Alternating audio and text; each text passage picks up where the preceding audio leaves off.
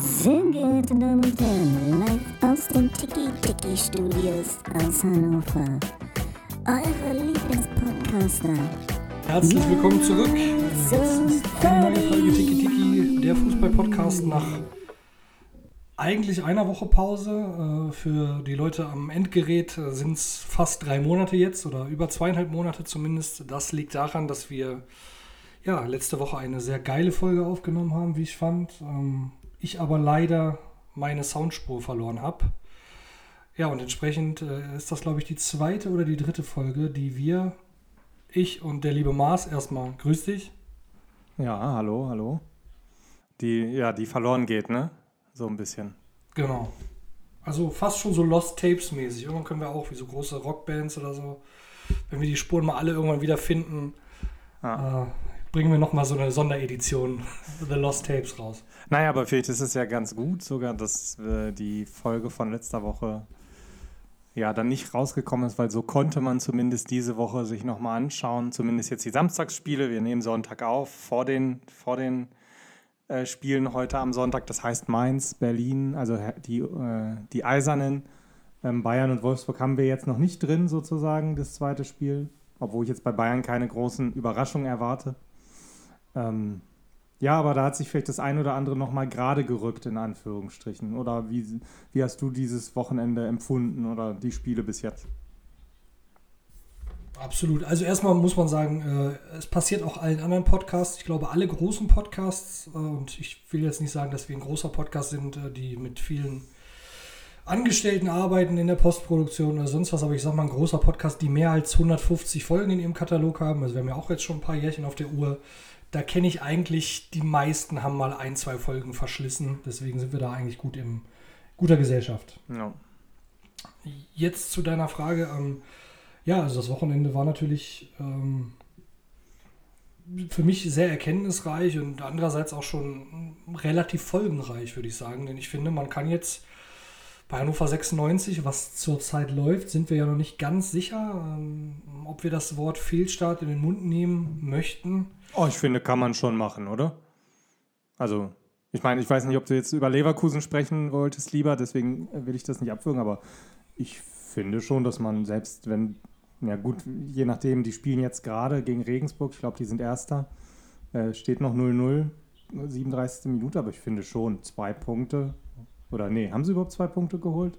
Nee, sie haben jetzt einen Punkt. Einen Punkt haben sie geholt. Genau. Sie haben gegen den Aufsteiger verloren. So ein bisschen muss man auch sagen, 96-like ähm, am ersten Spieltag verloren mit wirklich das 1-0 Pleiten, Pech und Pannen hinten und dann wieder in der 95. Minute nochmal einen Treffer kassiert.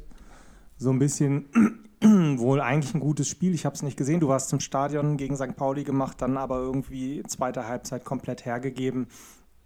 Also ich finde, das ist zumindest was ich gehört habe, ich kann das jetzt nicht sehr viel sagen. Ich habe, glaube ich, 15 Minuten, 10 Minuten gegen Lautern gesehen, aber es, man sieht keinen so großen Unterschied zu letzter Saison. Zumindest was ich so höre und lese. Absolut. Also dann gehen, dann, dann gehen wir darauf mal ein. Ähm, klar, die Fallhöhe ist jetzt äh, sehr viel größer. Das stimmt schon, weil die Erwartungen, glaube ich, äh, relativ hoch waren. Ich habe da ja auch jetzt noch, äh, wir schreiben gerade einen Artikel, der das so ein bisschen beleuchten wird, aber man war ziemlich zufrieden eigentlich. Jetzt steht es 1-0 für Regensburg endlich. Nee, ist abseits. Man war allseits ziemlich zufrieden mit der Transferperiode, das muss man ehrlicherweise sagen, weil man sich dann doch mal so ein bisschen von diesen Konzepten verabschiedet hat, irgendwelche Spieler aus ja nur aus japanischen und äh, russischen, serbischen Ligen oder sonst was zu holen oder eben so au ausgediente, abgehalfterte, ne, abgehalftert ist jetzt despektierlich, aber so ausgediente Spieler aus der ersten Liga, die im Herbst ihrer Karriere sind, um das mal so ein bisschen zu umschreiben. Ja, man kann sagen, dass, dass diese Spieler über ihren Zenit waren. Sicherlich nicht.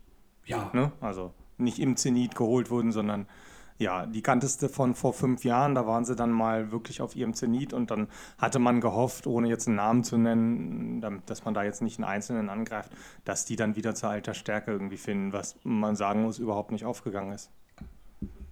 Genau. Und jetzt hat man sich eigentlich wirklich dieses Jahr mit äh, ja, sehr aktiven Spielern aus der zweiten Liga, vielen jungen Spielern, aber auch einigen, die eben schon über diverse Erfahrungen verfügten, Kunze, Luis Schaub etc., auch ein Cedric Teuchert etc., die also in Liga 2 schon ordentlich Spiele gemacht haben und dann eben mit einem Trainer auch, der, der den Aufstieg bei Kräuter Fürth organisiert hat, verstärkt. Und man dachte, glaube ich, so ein bisschen, und zumindest war das auch die Erwartungshaltung in der Presse, ja, Projekt 2024, man baut sich so langsam einen wiederaufstiegsfähigen Kader auf. Und das setzt natürlich auch voraus, dass man mit dem Kader eben auch arbeitet und eben auch Spiele gewinnt. Und dafür war der Start tatsächlich sehr holprig. Wie du schon gesagt hast, bis nach dem zweiten Spieltag hat man von einem, hat man sich mit einem Nachspiel, äh, Nachspielzeit-Torfluch irgendwie noch begnügen können.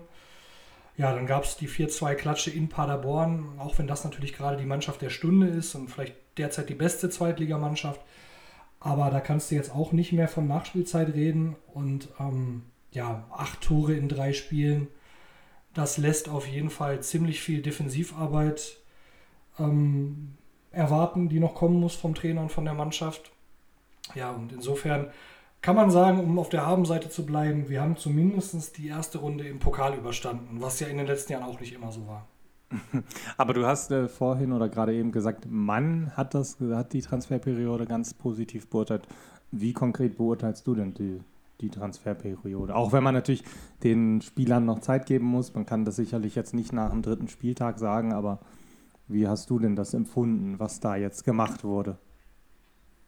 Ach, ich, ich fand es eigentlich auch gut. Also ich war wirklich tatsächlich da. Ich fand, es war eine gute Mischung aus, wie gesagt, erfahrenen Spielern. So ein Harvard Nielsen, Cedric Teuchert, die konnten auch ein bisschen Erstligaluft mal schnuppern, hm, haben aber noch ein gutes junges Alter, haben sehr viel Zweitliga-Erfahrung. Man hat ganz viele junge Spieler geholt.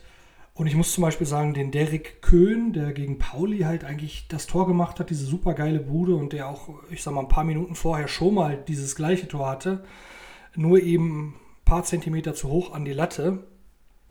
Ähm, das war auch für mich eigentlich ein Goldgriff. Und ich finde, viele der jungen Spieler, äh, das sind durchaus gute Namen. Also ich habe mir da auch mehr versprochen, als zumindest das, was jetzt die ersten drei, vier Spieltage zu sehen war. Ja, wie gesagt, das im Prozess kann natürlich auch dauern, aber ähm, und ich bin da, um ehrlich zu sein, haben wir, haben wir lustigerweise letzte Woche vor dem Podcast drüber gesprochen. Ähm, ich bin da auch nicht mehr so involviert bei 96, muss ich ganz ehrlich sagen. Ähm, ja, aber äh, ähnliches Thema Manchester United. Äh, manchmal habe ich so das Gefühl, es gibt so Mannschaften oder Vereine, die sind, wie gesagt, es ist sehr, sehr früh in der Saison, aber gefühlt sind die untrainierbar. Also es ist fast egal, wer da Trainer ist, wer da die Mannschaft stellt. Irgendwas scheint da in diesem Verein schief zu laufen oder irgendwas dazu zu führen, so wie du es ja auch lange Zeit beim HSV hattest, ne, was da für Trainer verschlissen wurden, die ja vorher erfolgreich waren und Spieler auch, die vorher Leistung gebracht haben und dann ihre Leistung nicht gebracht haben beim HSV. Ähm, und ich meine, man ist bis heute nicht aufgestiegen, aber so ein bisschen so dieses Gefühl, da ist so ein Fluch. Also man kann sich diesem Fluch nicht widersetzen. Und ich bin mal gespannt auf jeden Fall. Ich denke, das wird das Interessanteste bei diesem Projekt. Wie lange hat die Führung bei Hannover 96, da ist ja auch gerade wieder Theater, äh, dann Geduld auch mit diesem Projekt? Und wie schnell wird dann alles wieder, wieder umgeschmissen? Ja, vor allem, du musst dir jetzt ja auch mal irgendwie die andere Seite der Medaille angucken. Also auch ein äh, Stefan Leitl, der hat jetzt natürlich mit Fürth nicht geglänzt in der ersten Liga, das war aber mit dem Kader auch nicht zu erwarten. Der ist aber sehr, sehr prunkvoll aufgestiegen im Jahr vorher mit einer Fürther Mannschaft, der man das nicht unbedingt gleich zugetraut hätte der hat natürlich auch andere Angebote gehabt und der hat sich wahrscheinlich auch ein bisschen mehr erwartet äh, von seiner Stellenbeschreibung, die jetzt in Hannover beginnt, als ich organisiere den Nicht-Abstieg aus der zweiten Liga. Also natürlich hatte der, glaube ich, auch die Ambitionen gespürt und wollte, hat viel am Kader mitbasteln dürfen und wollte eben mit diesem Kader auch wieder den Aufstieg schaffen. Ähnliches gilt für einen Ten Hag in Manchester. Natürlich, nach Ralf Rangnick war da eine große Enttäuschung und dieser Trainer war sehr erfolgreich die letzten Jahre. Man hat ihm viel freie Handhabe gegeben. Und ja, jetzt spielt dann doch wieder Ronaldo in der Startformation und ähm, dem man ja auch so ein bisschen Mitschuld am letzten Jahr gab. So, so Ronaldo und Rangnick, das hat auch gar nicht funktioniert letztendlich. Aber da sind natürlich auch enttäuschte Erwartungen. Und um jetzt nochmal zu Hannover kurz im Einzelfall zu, zu gehen, da ist ja eigentlich, die Vorzeichen sind ja alle perfekt. Man hat in der Corona-Zeit immer gesagt, ja, die Stadien sind nicht voll und wir brauchen auch die Fans wieder. Jetzt hat man wieder die Dauerkarten verkauft. Dann hat man sich lange Jahre damit rausgeredet, dass das Umfeld so unruhig ist. Jetzt ist aber tatsächlich gerade im Verein das Präsidium neu besetzt worden und das ist sozusagen ein Ex-Ultra, also jemand aus der organisierten Fankultur, ist ja im, ist jetzt neuer Präsident des Vereins. Ist das jetzt Zwar eigentlich ein neuer Trend? Ist das jetzt eigentlich ein neuer Trend? Ich meine, bei Hertha haben wir jetzt auch einen Präsidenten, der aus der Ultraszene kommt. Ist das so das, ne, du, du, das ist ja dein Lieblingsthema. Eine Zeit lang waren die jungen Laptop-Trainer äh, irgendwie on vogue. Sind jetzt die Ultras als Präsidenten oder ja, wie auch immer, als Kopf eines Vereins? Ist das ein neuer Trend? Glaubst du das?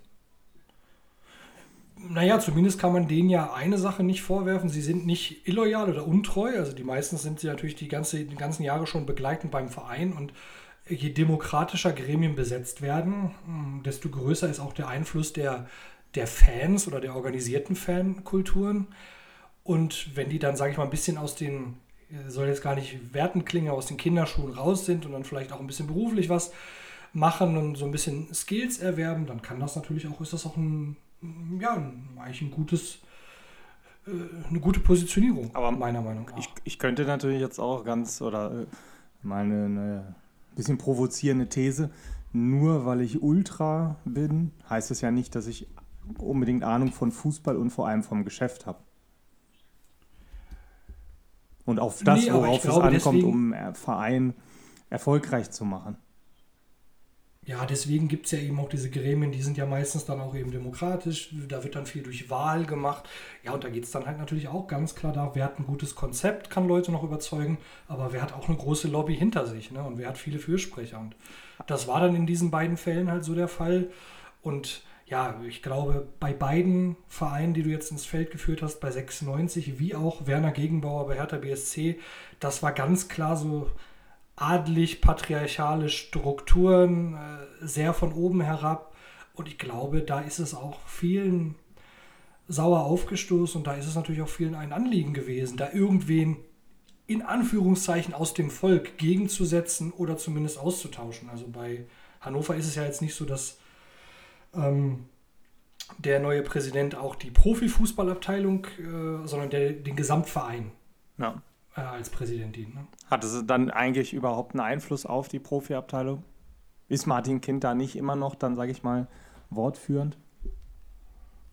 Ja, zumal er ja auch im Aufsichtsrat, äh, sage ich mal, stark vertreten ist. Also Es ist vielleicht Ja, mehr, ich glaube mehr schon, Symbol als wirklich, ähm, ja, wirklich was passiert. Mehr Symbolkraft als wirklich faktischer Einfluss.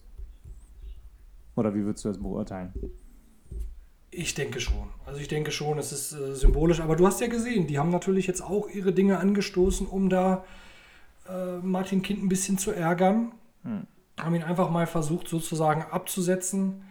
Ähm, das wird jetzt natürlich alles wieder auf juristischem Terrain geklärt etc. Aber ja klar, also das, das bricht zumindest, und das ist das Positive, auch bei Werner Gegenbauer Hertha BSC, es bricht so ein bisschen diese, ja, diese Allmacht, die man bei Martin Kind und bei Gegenbauer lange gespürt hat auch und wirklich sehr viele fragwürdige Entscheidungen, die aber kein Korrektiv hatten. Das ist jetzt ein bisschen vorbei, die Zeit, glaube ich. Ja, aber kann das nicht vielleicht auch ähm, negativ sein? Ich meine, das Thema haben wir lange in Hannover ja schon mit Martin Kind und es ist immer Unruhe. Ähm, ja, dass es sich nicht eigentlich auch sehr negativ auf diesen, diesen Umbauprozess ähm, auswirkt. Na, das ist halt die Frage. Ne? Das ist genau das, was wir, glaube ich, in den nächsten Wochen sehen werden, ob es das tut oder nicht. Also, wenn man jetzt ganz, wenn man jetzt nur auf die Ergebnisse guckt, dann scheint das ja bei Hertha wie bei Hannover noch nicht so gut zu funktionieren. Das liegt jetzt auch wahrscheinlich nicht gleich an den neuen Trainern und auch nicht gleich am neuen Präsidium und auch nicht gleich am neuen Kader, sondern das ist wahrscheinlich ein Zusammenspiel von vielen. Da kommt auch die alte Phrase, gibt den Leuten auch ein bisschen Zeit. Das stimmt natürlich auch. Ähm, aber ich glaube, wir können das realistisch einschätzen Ende des Jahres. Was erwartest du von 96 Ob das- diese Saison? Wie gesagt, ich erwarte eigentlich, dass sie heute erstmal gewinnen, zumal man auch, wenn man so die hannoverschen Gegebenheiten kennt, es ist heute ist ein super heißer Tag, es ist der letzte Tag Maschseefest, die Spieler wollen da auch nochmal hin nachher. Äh, Die werden wahrscheinlich damit gereizt, dass man sagt, ihr habt Heimspiel, ihr habt volles Haus oder zumindest viele Zuschauer, gebt nochmal alles, dann müsst ihr da auch nicht groß auslaufen, dann könnt ihr auch feiern gehen etc. Ähm, Profi genug sollten sie sein, eh jedes Spiel so anzugehen, aber ich denke mal, heute zu Hause gegen Regensburg müsste eigentlich ein Sieg Pflicht sein, zumindest auch um Ausrufezeichen zu setzen. Wenn du jetzt schon wieder sagst, Regensburg macht das erste Abseitstor, das ist natürlich nicht so, wie man sich das wünscht. Ja, Regenburg, Regensburg hatte gerade auf jeden Fall zwei dicke Chancen, da Zieler mal alte Form aufblitzen lassen. Also das sieht im Moment eher nach, nach Pendel Richtung äh, Regensburg aus. Aber wir, wir werden sehen. Gucken ich, ähm, ja, von meiner Einschätzung würde ich sagen, ähm, ohne da jetzt, wie gesagt, noch ganz, ganz tief äh, dabei oder drin zu sein, ich würde da keine großen Aufstiegsambitionen ähm, hegen. Ich denke mal, das ist einfach so ein Jahr, wo man schauen muss, wenn man keine großen Abstiegsängste hat, dann ist das, glaube ich, alles okay und dann muss man einfach sehen, dass sich da spielerisch auch was entwickelt. Ich wollte gerade sagen, also ich glaube, mit Aufstieg dieses Jahr rechnet auch niemand im Jahr 2023. Ähm, aber zumindest du brauchst ja eine gewisse Positionierung, um dann vielleicht 24, 25 aufzusteigen. Hm. Und das heißt eben nicht wie letztes Jahr knapp nicht abgestiegen, weil dann wird wieder der ganze Kader äh, umgeschmissen, weil man sagt, das war nicht erfolgreich, dann wollen wieder die ersten Spieler weg. Wenn man irgendwie so einen guten sechsten Platz erreicht und eine gute Motivation hat am Ende raus zur Saison, dann kannst du den Spielern ja auch viel mehr vermitteln. Jungs, und nächstes Jahr machen wir noch drei Plätze gut und dann sind wir in der Relegation. Hm. Weißt du? Hm. Ansonsten kommt eben wieder der nächste Umbruch, wieder der nächste Trainer, wieder der nächste äh, Stürmer und so weiter und so fort. Und du wirst halt eben nie an dem Gesamtgebilde schrauben, weil du immer gegen den Abstieg spielst und dann wollen die Spieler ja auch weg teilweise. Ja. Siehe jetzt dieses Jahr Linden, Meiner und Co., ne, die alle gegangen sind. Ja, ja. Ja, aber nochmal zu deinem, wo ich dich, sorry, vorhin dann so ein bisschen abgewürgt habe, aber fand, war trotzdem ein ganz, ganz interessanter Türöffner für 96, über die wir ja auch, auch wenn es jetzt eh drei Monate her ist, lange nicht geredet haben, so richtig. Ähm, ja, bei Leverkusen denke ich mal, auch wenn es nur drei Spiele sind, das habe ich gestern auch schon gedacht. Ähm, also Pokal und zwei Bundesligaspiele kann man von einem Fehlstart reden. Ja, absolut. Null Punkte. Pokal raus Ähm, gegen, Gerade das. ich glaube, noch nicht mal dritte Liga. Doch, doch, Elversberg. Ah, okay, sind, glaube ich, aufgestiegen. Das sind jetzt dritte Liga. Ja, aber Aufsteiger dritte Liga. Also ähm, da hat man, glaube ich, ein anderes Selbstverständnis in Leverkusen eigentlich. Ja, und vor allen Dingen vier Dinger gefangen. Das, ähm, das ist schon bitter. Und dann hast du jetzt halt gegen Dortmund verloren. Das kann auch mal passieren. Aber was halt nicht passieren kann, gestern ist gegen, gegen Augsburg 2 zu 1 äh, zu verlieren. Man muss sagen, ähm, du hast in der letzten Folge, ich zitiere jetzt mal, in, den, in der verlorenen Folge, äh, so ein bisschen auch schon gesagt, dass Augsburg für dich einer der Hauptabstiegsaspiranten ist, die Ja. wirklich höllisch aufpassen müssen. Ja. Ich habe dir da auch nicht groß widersprochen. Und dann gegen die, die jetzt auch eine dicke Packung im ersten Spiel gegen Freiburg bekommen haben mit 0-4. Ja. Das, das war dann gestern schon also ein Ausrufezeichen. Das glaube ich, Leverkusen wird sich äh, ja die nächsten Monate nicht. Äh, ich habe ja noch gesagt, Augenhöhe Dortmund, Leipzig. Ich glaube, das kann man tatsächlich schon jetzt erstmal, wenn sich da nicht ganz schnell irgendwas ändert und sie die nächsten drei, vier Spiele möglicherweise auch gegen Bayern oder Leipzig gewinnen, dann wird das doch eine eher schwierige Saison für Leverkusen. Und auch für Sione, der ja im zweiten Jahr steckt, das ist immer so ein bisschen un unangenehm. Und vor allem auch für Simon Rolfes, der dieses Jahr ja zum ersten Mal die alleinige Verantwortung trägt. Hm. Ähm, ich muss sagen, die Transfers haben mir bisher nicht gefallen. Hm. Ähm, sowohl Asmun, der ist ja letztes Jahr schon gekommen, wie auch ähm, Lotzek haben noch nicht das gezeigt, was ich eigentlich erwarte auf dem Niveau in den ersten beiden Spielen. Frage ist ja auch, ob das überhaupt grundsätzlich ausreicht. Von den Transfers. Man wollte ja den, ja, man wollte. man wollte den Kader verbreitern, Hm. aber ja, also da hätte ich schon gesagt, da ist dann irgendwie, da fehlt dann doch irgendwie.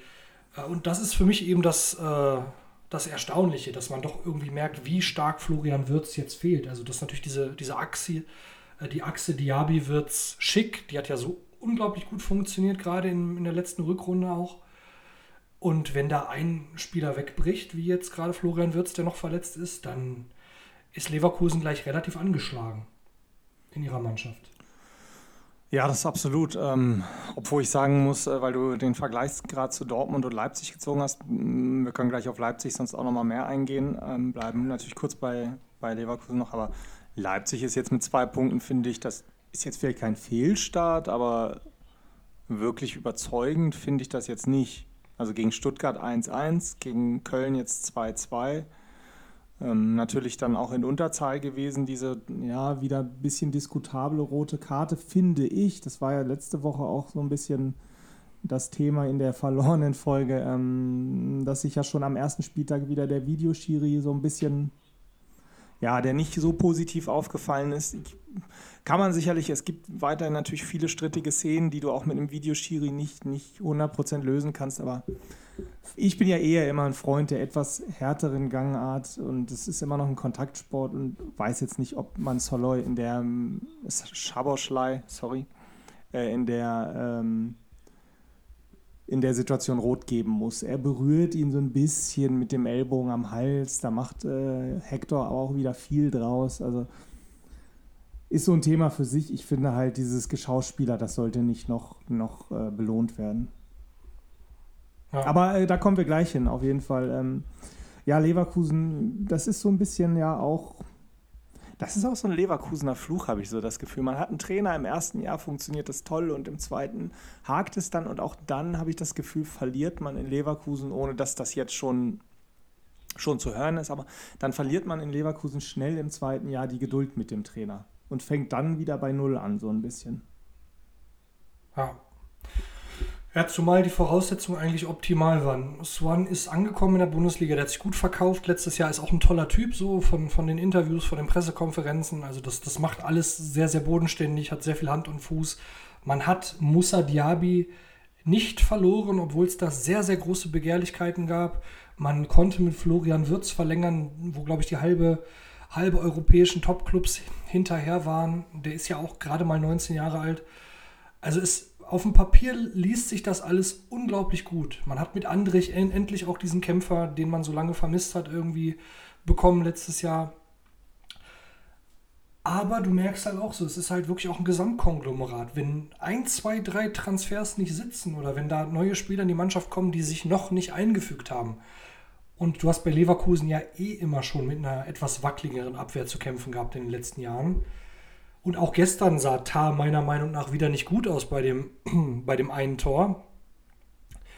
Dann, ja, dann fällt das ganze Gebilde so ein bisschen in sich zusammen. Und das ist eben genau das, was, was wir dann bei Leverkusen immer sehen. Da sind dann halt eben nicht diese Big Balls wie bei Bayern München, die sich dann selber so ein bisschen in, in Rage reden oder wie bei Dortmund, wo dann so ein Aki Watzke sehr laut äh, durch die Medienlandschaft trampelt und das alles schön redet etc sondern da ist dann schnell so eine Sensibilität da. Ne? Und dann, dann geht so das, die ganze Mannschaft kriegt dann so hängende Schultern irgendwie. Und das der gesamte Verein und die Fans, also so irgendwie wirkt sehr sensibel dann immer bei Leverkusen. Und deswegen schaffen die ja auch in den wichtigen Spielen nie irgendwie den, den, den Turn. Ja, und man kann sich. Weißt du, was ich meine? Ja, ja, ja, absolut. Das ist dann so ein bisschen, man ergibt sich dem Schicksal.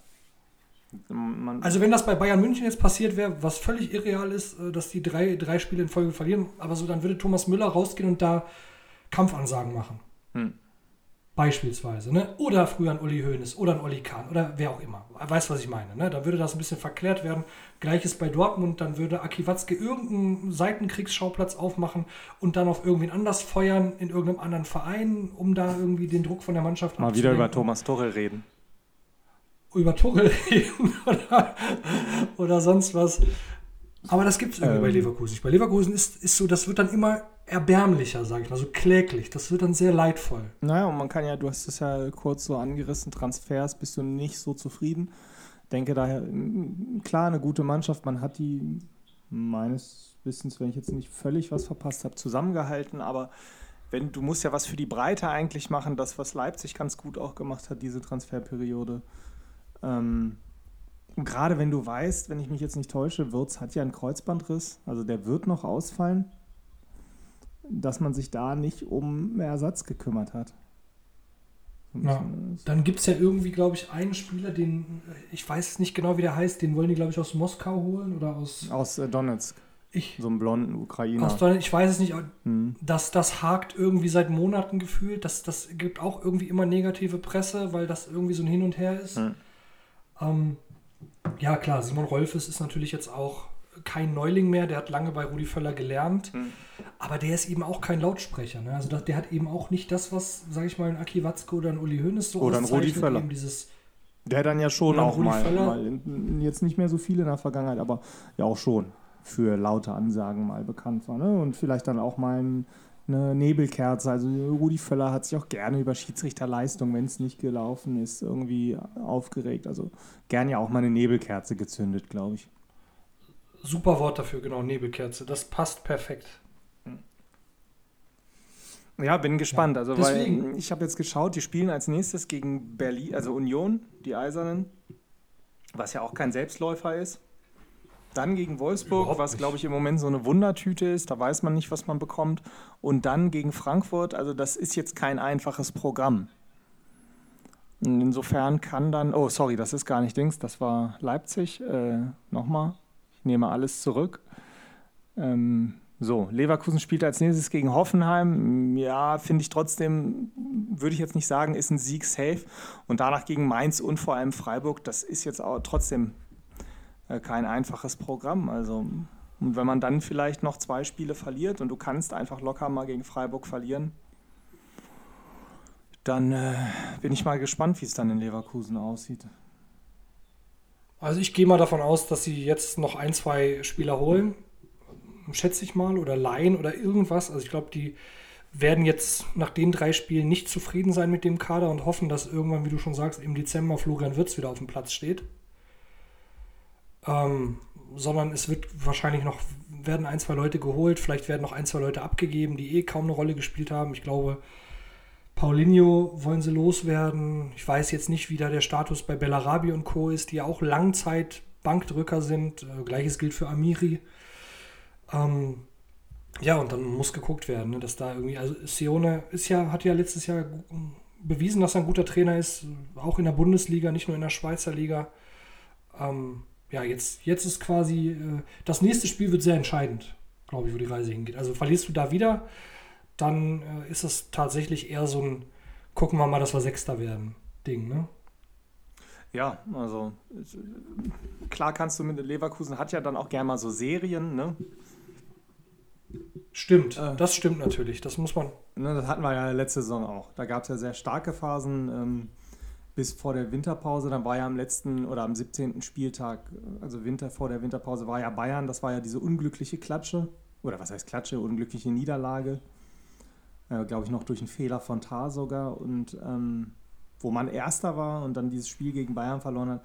Und danach ist man ja richtig eingebrochen. Und dann hat man wieder eine kurze Phase gestartet. Also vielleicht macht es Leverkusen dieses Jahr halt wieder so. Ne? Jetzt irgendwie drei, vier Spiele ein bisschen, ein bisschen eher ja, enttäuschend.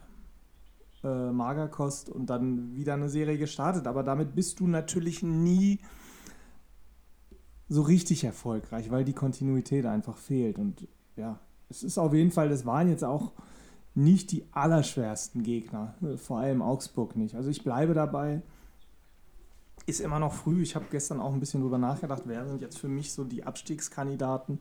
Stuttgart sehe ich da unten mit dabei, auch wenn sie sich dann, dann aufgerappelt haben, weil ich glaube immer noch der Kader sehr dünn ist, auch was die Erfahrung angeht. Ähm, Schalke bleibt für mich, auch wenn sie gestern 1-1 geholt haben und sicherlich gerade zu Hause über die Leidenschaft kommen, bleibt für mich so fast der schwächste Kader der Bundesliga. Und Augsburg, das wären jetzt so meine drei, wo ich sage, die sind für mich erstmal zumindest so, was die, was die Analyse angeht, die, die am meisten aufpassen müssen, zumindest, dass sie da nicht reinrutschen. Und deswegen finde ich, kannst du, musst du gegen Augsburg gewinnen, beziehungsweise musst zumindest mal einen Punkt holen. Und dann, glaube ich, auch noch zu Hause. Ja, wobei, wobei Augsburg hat ja noch den Wunderstürmer Peppi. Ich glaube, der hat noch gar nicht richtig gespielt die Saison. Und der hat ja Ziel Champions League ausgegeben letztes Ja, Jahr, deswegen. Ja, also äh, zum Beispiel Thema Augsburg ähm, haben sie gestern echt gut gemacht. Man muss auch sagen, das war gestern ja eben auch. Wir dürfen jetzt auch nicht ganz den Stab brechen über Leverkusen. Also die haben schon irgendwie, ich glaube, 20 Mal auf den Kasten gehämmert. Da waren auch echt gute Chancen dabei. Raphael Gikiewicz, äh, der Keeper von, vom FCA, ist gestern über sich hinausgewachsen. Ja. Ähm, Glaube ich absolut schon jetzt Spieler des Spieltags, kann man sagen. Ich, ich weiß nicht, wer das dann jetzt wird bei der Kicker 11 und vielleicht kommt heute bei Bayern noch irgendwas, aber das war schon eine herausragende Leistung gestern. Das gerade nach der Woche, ich weiß gar nicht, ob du es mitgekriegt hast, wo er ja so ein bisschen zur Disposition gestellt wurde. Ja, ja, ja, dass nach einem ersten, also nach einem Torhüter gesucht wird, so ein bisschen. Was Genau, mich also auch verwundert hat, dass man in Augsburg, ah, das ist auch immer so, da wird wieder immer so ein Fass aufgemacht. Ich finde, da ist man manchmal ein bisschen ja, unglücklich dabei, so in der medialen Kommunikation, warum dieses Fass dann extern wieder aufgemacht wird. Völlig ohne Not. Genau, man wollte wohl unbedingt Finn Dahmen vom äh, Mainz verpflichten, den, den Ersatztorwart, der ja, glaube ich, auch Jungnationaltorhüter ist. Und ist da wohl schon relativ weit. Ich glaube, das wird auch passieren. Und wie du schon sagst, das ist ja auch für mich so ein Dauerbrenner die letzten Jahre. Stefan Reuter mag ein guter Manager sein. Die Ergebnisse sprechen für sich. Augsburg ist nicht abgestiegen die letzten zehn Jahre, aber hat eine unglaublich schlechte Kommunikationsstrategie, meiner Meinung nach. Immer wieder öffentliche Streits mit Spielern, Trainern, Nachtreten, Vortreten etc. Und auch, dass das wieder geleakt wurde, hat natürlich Raphael Giekewitz echt angezählt und man darf nicht vergessen, der war bei Union Berlin bärenstark. Ich hatte ihn, glaube ich, sogar vor drei Jahren in meiner Top, äh, Top 11 der, der Liga äh, der Saison auf Platz 1 im Tor. Hat ein erstes echt gutes Jahr bei Augsburg gehabt und hatte dann letztes Jahr so ein paar Schnitzer, das muss man schon sagen, aber auch nicht über, über Gebühr. Und dass man dann gleich öffentlich so einen Torhüter, der, sag ich mal, 34 ist und auch eine absolute Leadership-Figur, so irgendwie schon wieder öffentlich bloßstellt, das zeugt für mich einfach auch von ganz extremer Sch Sch Charakterschwäche und vor allem extrem schlechter Kommunikationsstrategie. Ja, obwohl ich habe mich auch, ähm, glaube ich, gestern sogar gefragt, ähm, finanziell wissen wir es nicht, aber rein sportlich, wenn du mal davon ausgehst, dass Ginkiewicz Torhüter bei, bei Union geblieben wäre, ähm, ist der Wechsel nicht so aufgegangen zu seinen Gunsten, würde ich mal behaupten. Das stimmt. Wobei, wie gesagt, ich glaube, ich schätze den so ein, das ist wirklich ein absoluter Sportsmann. Also der, der nimmt jede Herausforderung an. Der hat wahrscheinlich auch gedacht, Union ist, äh, der hat ja einen langen Weg mit Union gemacht, hat wahrscheinlich gedacht, die werden hier so ein Gastspiel in der ersten Liga geben. Und der FCA war ja dagegen schon eine sehr, sehr feste Ligagröße. Und ja, jetzt ist es aber eher so, dass er mit Augsburg die ganze Zeit gegen den Abstieg spielt und Union, sage ich mal, durch den europäischen Wettbewerb rockt. Hm. Ne? Wen siehst du denn, also ähm, nach jetzt zumindest den ersten zwei Spieltagen, wie gesagt, alles mit Vorsicht zu genießen, aber äh, wo würdest du sagen, da ist am ehesten Abstiegsgefahr bei welchen Mannschaften? Ja, also wie gesagt, nach zwei Spieltagen ist es immer schwierig, aber wo es auf jeden Fall schon wieder richtig beschissen gestartet ist, ist natürlich auch härter. Obwohl, Ähm, sie haben nicht schlecht gespielt gestern und unentschieden dann, glaube ich, gespielt, ne? gegen Frankfurt 1-1. Ja, aber Frankfurt hat natürlich auch wirklich schwere Wochen hinter sich. Das darf man auch nicht vergessen. Ähm, haben noch gegen Real gespielt, haben gegen Bayern München gespielt. Also die haben wirklich sehr viel Kräfte zehren äh, müssen. Und man darf auch nicht vergessen, Hertha war die zweite Bundesligamannschaft, die auch gegen, gegen Braunschweig rausgeflogen ist aus dem Pokal. Ja. Ne? Also da Ja. haben wir letztes, auch letzte Woche in der äh, verlorenen Folge diskutiert, im Pokal gegen Braunschweig raus. Gut 6-5, ein bisschen unglücklich, aber trotzdem gegen den Zweitligisten, gegen den Aufsteiger in die zweite Liga. Äh, Stadtderby verloren, klar gegen Union Berlin. Ja, sich jetzt ein 1-1 geholt gegen Eintracht Frankfurt, okay. Also irgendwo musst du ja auch punkten, wenn du in dieser Liga mithalten willst. Ne? Du kannst jetzt ja nicht sagen, hey, die haben einen Punkt geholt. Und es war jetzt auch nicht gegen Dortmund oder gegen Bayern, das Unentschieden. Hm. Also, mal gucken. Ich traue dem Braten da noch nicht. Ich, wir haben letzte Woche darüber geredet, Sandro Schwarz ist für mich auch nicht der Heilsbringer. Ich verstehe auch nicht, warum er so hoch im Kurs war bei Hertha. Ähm, Ich glaube, es ist eine Mischung. Also, das hatte ich ja letzte Woche in der Folge auch schon gesagt. Er hat in Russland keine schlechte Leistung gebracht. Er ist da Zweiter geworden, ähm, ich glaube mit Dynamo Moskau, bei den, bei den äh, 15, nee, war es Dynamo Moskau? Ich glaube, bei den 15 Moskau-Mannschaften, die es da gibt. Ähm, ja, hat das da nicht schlecht gemacht, aber ich gebe dir absolut recht, aus der Mainzer Zeit war es sicherlich jetzt nicht schlecht, aber auch nicht so, dass, dass man dass man da irgendwie von was weiß ich was träumen muss. Ich glaube natürlich nur, es äh, ist dann auch so ein bisschen Mittel zum Zweck, dass man natürlich versucht, bei der Hertha dann so ein bisschen Euphorie und Neuanfang, egal mit wem, welcher Trainer da jetzt kommt, das versucht hat zu starten. Irgendwie, ne? Und ähm, ich bin da auch mal sehr gespannt, ähm, wie sich das entwickelt. Ich glaube, bei Hertha ist auf jeden Fall das Potenzial, dass dass wenn es da dann auch nicht so läuft, dass da auch schnell wieder diese Abwärtsspirale von der Stimmung herkommt. Ja. Wie siehst du Stuttgart und den und Kader, die Tiefe? Äh, ganz, ganz kurz ja. nochmal zu Sandro Schwarz. Wir wissen natürlich auch nicht, ob das wirklich jetzt so die erste Wahl war. Also ich kann mir schon vorstellen, dass es da Gerüchte auch gab, dass da ein ziemliches Ringen zwischen Freddy Bobic und Jörg Schmatke um Nico Kovac das glaube ich. ich entstanden glaube, war. Bin ich mir ziemlich sicher. Also ich weiß es natürlich nicht, aber schon alleine aus der Frankfurter Vergangenheit, aus der er ist Berliner, also Nico Kovac. Ich glaube schon, dass das die Nummer eins war, aber Nico Kovac dankend abgelehnt hat. Ja. Und deswegen, wer weiß, wie die wievielte Lösung Sandro Schwarz dann war. Und er hat natürlich jetzt auch bei Mainz nicht ganz schlecht performt, das muss man auch zugeben. Geben wir ihm eine Chance. Ähm, ja, deswegen, also Hertha ist für mich auf jeden Fall jetzt keiner der Kandidaten, keine der Mannschaften, die jetzt eine große Überraschung schaffen werden. Ich denke mal, die werden sich, wenn es gut läuft, irgendwo im Mittelfeld einordnen dürfen. Aber ich vermute im Moment eher, dass es so Richtung letztes Jahr sich entwickelt. Und dann, das ist ja ein Pulverfass, dann wird dieses Fass, die, die Zündschnur immer kürzer, auch von Last Windhorst und so weiter. Und irgendwann ist die Zündschnur dann beim Pulver und dann wissen wir, was in Berlin los sein kann. Ne? Dann wird wahrscheinlich ja. auch öffentlich irgendwann über Bobic diskutiert werden. Und dann wird wahrscheinlich irgendwann das gesamte Projekt in Frage gestellt. Vom Investor, vom Verein, vom sonst wem. Ne? Davon, also sollte das passieren, dass man wieder gegen den Abstieg spielt, also wirklich auch in akuter Abstiegsgefahr ist, gehe ich mal davon aus, dass natürlich ähm, die Diskussion ganz schnell wieder, was das ganze Projekt angeht, aufkommen das liegt in der Natur der Sache. Wenn du 350 Millionen da reinpumpst, ich meine, Freddy Bovic betont immer, das ist ja nicht allein in die Mannschaft geflossen, sondern auch in Infrastruktur, äh, Jugend und so. Ja, schön und gut, aber du hast eine Menge Geld halt auch in den Kader davon investiert. Und du spielst dann, sage ich mal, jetzt gehen wir mal davon aus, es würde passieren, jetzt wieder nur gegen den Abstieg, liegt das ja in der Natur der Sache, dass du dann das alles in Frage stellen musst. Absolut. Naja, ich bin auf jeden Fall gespannt. Jetzt zu Stuttgart. Ähm, ja, also erstmal Glückwunsch an Matarazzo. Der ist jetzt ja wirklich schon im dritten Jahr da. Das ist ja, glaube ich, im Moment für einen Trainer auch nicht mehr gang und gäbe in der Bundesliga. Ähm, ja, es ist immer noch eine sehr junge Mannschaft. Ähm, ich könnte mir aber vorstellen, dass sie besser spielen als letztes Jahr. Also ich habe bei Stuttgart gar nicht solche Bauchschmerzen, wie du jetzt sagtest, dass die für dich eher unten mit reingeraten. Ich glaube, die könnten tatsächlich dieses Jahr eine gute Rolle spielen mit in der Bundesliga. Also eine gute Rolle jetzt im Mittelfeld. Ne? Jetzt nicht angreifen auf die europäischen Plätze, aber ich sehe da Stuttgart im Moment so eigentlich auf einem guten Weg.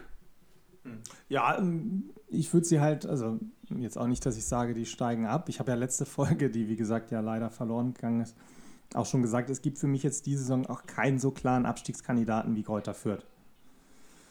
Äh, ich glaube, da ist dann, da, wird die Dichte unten schon, schon ein bisschen größer oder die sind alle ein bisschen enger zusammen. Auch Schalke ist da enger dran, als es Kräuter Fürth letztes Jahr war. Insofern bleibt es spannend und natürlich, du hast es jedes Jahr, hast du einen, der dich total überrascht da unten im Negativen und ich glaube, die Gefahr ist dieses Jahr deutlich höher, natürlich, dass man da schneller mal reinrutscht, weil, wie gesagt, ich glaube, dass die da unten alle enger zusammen sind, als es das letztes Jahr war. Und insofern kann es dann auch mal jemanden treffen, mit dem man jetzt gar nicht rechnet. Ich finde bis jetzt, auch wenn es dann in Anführungsstrichen nur ein Unentschieden war, finde ich, ähm, hat das Bremen ganz ordentlich gemacht. Auch wenn es jetzt in Anführungsstrichen nur. Absolut, nur, hätte ich jetzt auch positiv hervorgehoben. Ja, nur zwei Unentschieden waren, aber wir haben das ja auch letzte Saison schon gesagt, die Zweitligamannschaft ist ja zusammengehalten worden. Man hat sich punktuell verstärkt und das war letztes Jahr eigentlich schon ein ordentlicher Bundesliga-Kader. Sicherlich jetzt nicht Richtung Europa League oder sowas, aber Platz 10 oder so und keine Abstiegskämpfe äh, oder Abstiegsängste ist mit dem Kader mehr als drin. Dieses Duo ähm, Duxch und Füllkrug scheint offensichtlich sehr gut zu funktionieren. Bei Füllkrug, das haben wir ja natürlich auch schon oft gesagt, kann man einfach nur ihm wünschen und den Bremern, dass er einfach äh, 34 Spiele macht. Definitiv. Und du hast bei Bremen ja wirklich auch, das darf man nicht vergessen, und das ist so ein bisschen der Unterschied zu Schalke, echt ein extrem hohes Erfahrungspotenzial, was die erste Liga angeht. Also Ja. du hast eben schon gesagt, Duxch und Füllkrug, auch wenn Marvin Duxch bei seiner Zeit äh, oder zu seiner Zeit in Düsseldorf nicht unbedingt sehr viel Bundesliga-Tauglichkeit gezeigt hat. Er hat zumindest wirklich ein Jahr in der Bundesliga gespielt, hat Erfahrungen sammeln dürfen, hat sich da auch ganz gut äh, gemacht, hat er eben nur nicht so gut geknipst wie dann in der zweiten Liga. Bei Füllkrug und Leonardo Bittencourt, die haben sehr, sehr viel Bundesliga-Erfahrung. Du hast mit Marco Friedl, der jetzt Kapitän ist, auch jemanden, der, der schon mindestens drei, vier Jahre Bundesliga auf dem Buckel hat. Amos Pieper hat bei Bielefeld in der Bundesliga gespielt. Äh, Mitchell Weiser ist Bundesliga erfahren, Bayern, Köln und Leverkusen. Und ähm, ja, da sind also um diese, sag ich mal, erfahrene Truppe sind sehr viele junge Spieler, die sich jetzt neu gruppieren, die aber letztes Jahr auch schon dabei waren. Äh, mit Ole Werner ist eigentlich so die interessanteste Personalie bei Bremen, weil das ist tatsächlich derjenige, der noch gar keine Bundesliga-Erfahrung hat. Ähm, da wird es so ein bisschen äh, spannend, äh, was er für Entscheidungen trifft, etc. Aber ich denke mal, ohne böse zu sein, die Bremer Mannschaft stellt sich wahrscheinlich auch aufgrund der Spieler im Moment ein bisschen selbst auf. Also da ist dann wahrscheinlich mal sukzessiv, nehmen wir den oder den, aber ich glaube, das Gerüst um Pavlenka, Füllkrug, Duxch etc. steht. Ja. Und deswegen, also ich, ich, ich glaube, dass es tatsächlich ein guter Bundesliga-Kader ist, der eigentlich gerade mit den Fans im Rücken, weiß auch, die Bremer sind sehr, sehr fußballbegeistert. Äh, Im Weserstadion ist eigentlich auch immer alles möglich, wenn die da spielen. Ähm, ja, ich könnte mir vorstellen, dass es eine ruhige Saison für Bremen wird. Weder nach oben noch nach unten wird da ausgebrochen, sondern man macht so Dienst nach Vorschrift und das heißt, man spielt 2-2 gegen Wolfsburg. Man gewinnt mal hier, man verliert mal da und dann hat man eigentlich eine ruhige Saison, gerade wenn eben andere patzen. Ja, also wie gesagt, das, ähm, spannend wird sicherlich in Bremen, was passiert und die Phase wird kommen, wenn man mal Spiele verliert. Vielleicht auch mal zwei, drei hintereinander, weil das ist jetzt sicherlich auch äh, keine Übermannschaft, die jetzt kein, kein Spiel verlieren wird diese Saison. Dann wird sich auch wird sich der Charakter der Mannschaft zeigen und die Festigkeit und sicherlich auch Ole Werner, weil man muss natürlich sagen, seine Zeit jetzt bei Bremen war ja eigentlich ohne Rückschläge groß. Ne, es ging ja eigentlich ab der Übernahme äh, Steil bergauf. So, das wird sicherlich interessant, aber wie gesagt, das hast du auch schon gesagt. Die Mannschaft ist im Großen und Ganzen, zumindest die, die erste Elf, ist so Bundesliga erfahren. Die haben ja auch diesen Abstiegs, diese Abstiegserfahrung, Großteil davon zusammen durchgemacht. Also die wissen, was oder sollten wissen, was damals schiefgelaufen ist. Und deswegen sehe ich da eigentlich, wie gesagt, wenn alles normal läuft, alles kann passieren, aber eigentlich vom Kader her, von der Erfahrung her, keine große Abstiegsgefahr. Denke ich auch. Und du musst auch eben, in, wir haben gerade über Leverkusen geredet und da teilweise die das Defensivdesaster oder auch bei Hannover 96 jetzt in der zweiten Liga. Bei Bremen musst du halt wirklich sagen, gestern zur Halbzeit muss Amos Pieper raus und dann kommt halt in der zweiten Halbzeit für ihn Niklas Stark, also auch ein junger Nationalspieler, auch jemand, der lange Hertha bei Hertha Bundesliga-Erfahrung hatte, der bei Hertha sogar Kapitän war, zeitweise. Ja. Das ist schon ordentlich. Ne? Das darf man nicht vergessen. Also da ist auch in der Breite des Kaders, dafür, dass sie ja keine Doppelbelastung haben, ähm, ist das schon in Ordnung. Und dann haben sie gestern halt den Burke noch spät reingeworfen, den man, glaube ich, von, von Nottingham verpflichtet hat oder Sheffield oder sowas. Genau, der bei Leipzig ja auch mal war. Genau, der auch mal zwei Jahre bei Leipzig war, da zwar keine Rolle gespielt hat, aber trotzdem äh, zumindest lange als talentiert gab. Der macht dann auch noch ein Tor. Also das heißt, da kommt auch noch was von der Bank. Hm. Ja, und das ist ja schon mal die gute Nachricht dann. Gerade wenn du keine Doppelbelastung hast, heißt es ja auf, auf der anderen Seite, du kannst dir theoretisch auch mal einen Verletzten leisten, ohne dass der gesamte Kader gleich zusammenbricht. Ja, das ist halt die Stärke, wie gesagt. Das glaube ich auch. Darf natürlich nicht, ich, wenn ich mich jetzt richtig erinnere, hatte Werder in dieser Abstiegssaison auch viel Verletzungspech. Ähm, das darf, glaube ich, trotzdem auch nicht zu heftig passieren, aber wenn das nicht passiert, dann, wie gesagt, dann, dann sollte das äh, eine ruhige Fahrt werden, in Anführungsstrichen. Und da kann man gucken, ob man dann nächstes Jahr nicht in Richtung Europa League, aber den nächsten Schritt macht. Ja. So, ich glaube, wir müssen auf jeden Fall nochmal über äh, Dortmund bzw. das Spiel Dortmund-Freiburg sprechen, was sicherlich das Spitzenspiel rein nominell schon alleine war, diese, diesen Spieltag. Ähm, Dortmund hat gewonnen, hat damit gleich ja, hat ja kein einfaches Anfangsprogramm mit Leverkusen und Freiburg gehabt, hat beide Spiele gewonnen. Ähm, ja, was ist so dein, dein Fazit, deine Takeaways von diesem Spiel? Ja, ich glaube, gestern war, war zumindest ganz witzig, weil ja, glaube ich, alle Augen auf Modest gerichtet waren. Ne? Den mhm. hat man ja äh, spontan als Allerersatz verpflichtet.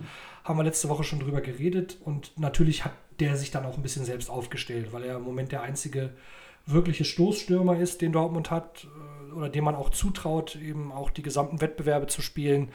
Dementsprechend musste er natürlich auch in der Bundesliga eingesetzt werden und ähm, wirkte noch ein bisschen fahrig, wie ich fand. Ich weiß nicht, wie es dir ging, aber hat noch nicht so den, den Stempel dem Spiel aufdrücken können. Wie Haaland ist natürlich ein, schwerer Vergleich, aber wie es zum Beispiel auch Sebastian Aller bei Frankfurt gemacht hat, indem er eine unglaubliche Strafraumpräsenz hatte. Ja, ich glaube aber, aber dafür muss man fairerweise sagen, wie viele Trainingsanheiten wird er mit der Mannschaft gemacht haben?